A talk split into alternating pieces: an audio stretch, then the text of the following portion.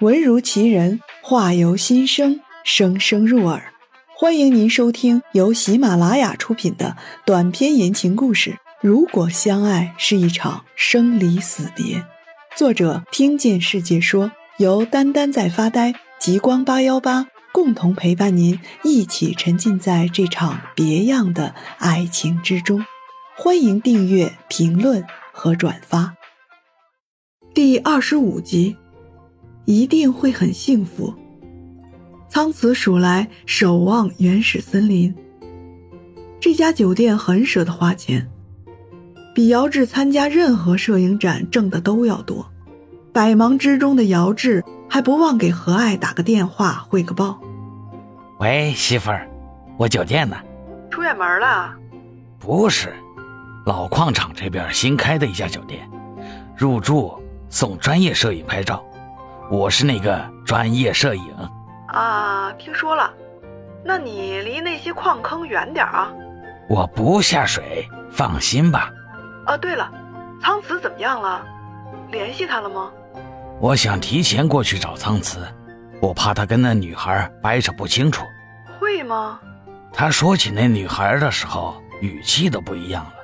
他都那样了，最受伤的应该是只有那个女孩了吧？嗯，所以我想提前过去，越快把他俩分开越好。唉，老苍，啊，你这就是操心老父亲的命啊！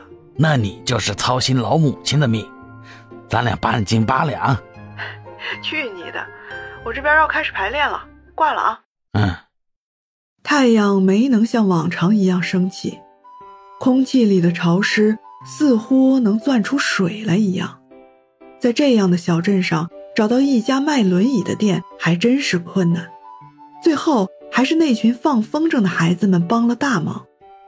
苍瓷和鼠来裹紧了身上的外套，停留在一幢上了年纪的建筑面前。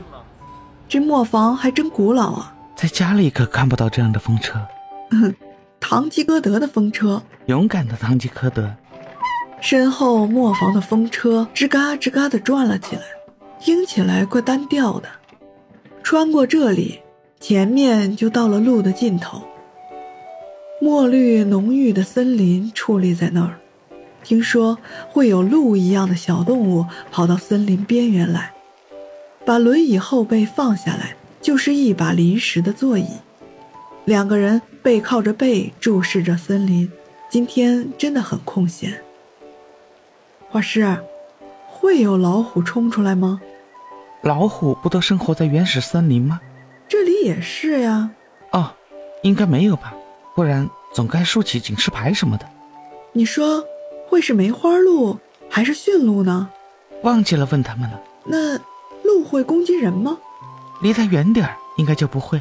哎，你说动物们生活的怎么样啊？不清楚，可是很羡慕。嗯，我也羡慕。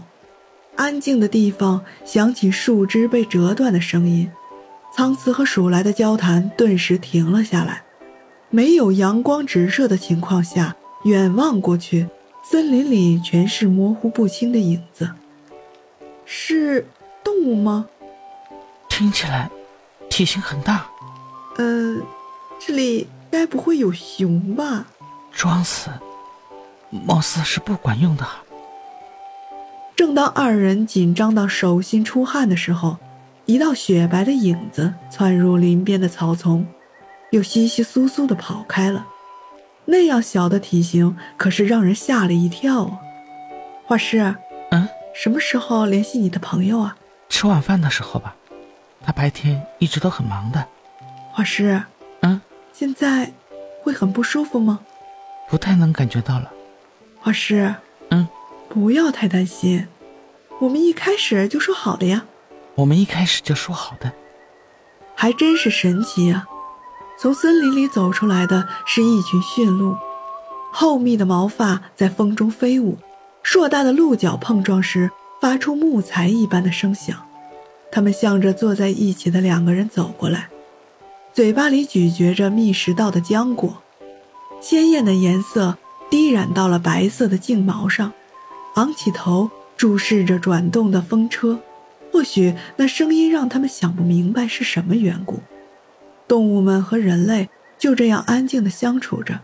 领头的驯鹿再次鸣叫着，空灵的高音回荡在风里。他重新带头走回森林去了。或许有一天，我们的灵魂终将追随而去。那，就这样约定吧。作家，不惧怕死亡，不惧怕黑暗。你的灵魂要找到这些驯鹿，等着我。作家，我想到了那天，你可就是白发苍苍的老太太了。什么嘛，画师，现在就开始嫌弃我变老的样子了吗？我在想，你变老的时候一定会很幸福。一定会很幸福。其实他们现在靠在一起的样子就很幸福。临近黄昏。积攒了一个白天的阴雨终于落下来了，洒在地面上，跳起了高高的水花。窗户半开着，伴着滴答滴答的落雨声。渐渐寒冷的山风吹入屋内。鼠来坐在桌边，桌上开着他的电脑。他喜欢皱眉，尤其是想不到下一句该写什么的时候。他喜欢敲打手指。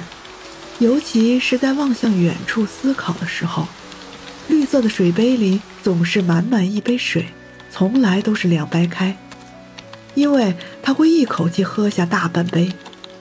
他不觉得吹进来的风冷，也不觉得白炽灯的光有些暗，他总是看过来一眼，又迅速把目光转回电脑屏幕前，键盘敲起来有着哒哒的小马奔跑的声音。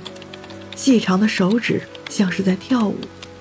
他，画家，你在看什么？呃，雨。这雨下了好久，可能要下到明天。天气预报说晚上会有大暴雨。这样的话，路上不会有什么问题吧？嗯，啊啊，对了，是要小心一些。坐下。嗯。哎呀，都快七点了，去吃饭吗？好，好了，本集播讲完毕，还没听够吧？先给个满分好评呗，下集更精彩。